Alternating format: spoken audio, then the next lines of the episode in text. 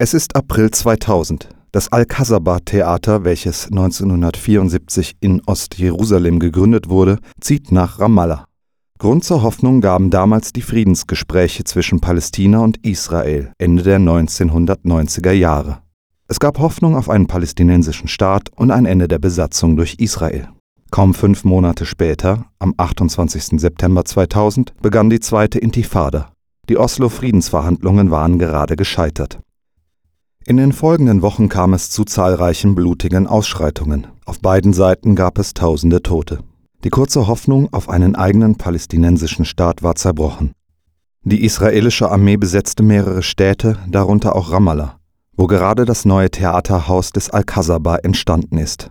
Ich habe mit Sam Marklouf gesprochen. Er ist der geschäftsführende Direktor des Theaters Al-Kasaba. cannot remember one year that was fully normal without any actions or without any political you know, disruption or security instability since that time until the very moment that we are talking right now. Sammer McClough kann sich an kein Jahr seit der Gründung des Theaters erinnern, das ohne politische Unruhen oder Instabilität der eigenen Sicherheit verlaufen wäre. Bis heute ist der Betrieb des Theaters nur unter sehr schwierigen Bedingungen möglich. Während der zweiten Intifada entwickelte das Al-Kasaba das Konzept eines mobilen Theaters, um auch in abgelegene Orte und Regionen der Westbank zu gelangen. We go to the marginalized communities, we go to the refugee camps, we go to the communities that we work with and present there in the schools, community centers in order to uh, enable them participate in cultural activities and also support them in such difficult time at least you know with some amusement and some cultural creative uh, activities. Das Al-Kasaba-Theater bringt Theater in Flüchtlingslager und andere Regionen, in abgelegene Orte, von denen aus die Menschen nicht nach Ramallah fahren können.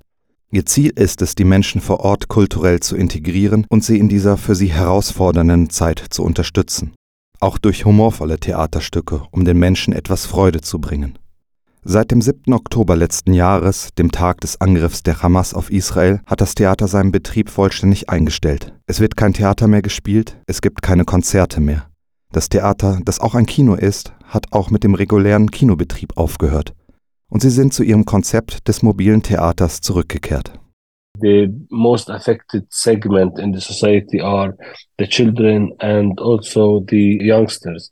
And therefore, we thought that, you know, it's our role to help these people, this segment that is very traumatized, to get out and adopt and be able to deal with such situation. Sammer Markluff beschreibt, dass Kinder und Jugendliche die am stärksten betroffene Bevölkerungsgruppe seit Ausbruch des Krieges in Palästina und Israel sind. Sie wollen den Kindern helfen, die Situation psychisch zu bewältigen.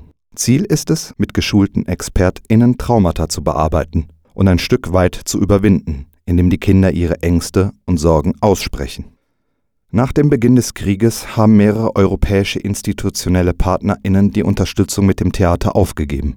Es wurden keine Gründe genannt. Das Theater befindet sich in extremen wirtschaftlichen Schwierigkeiten.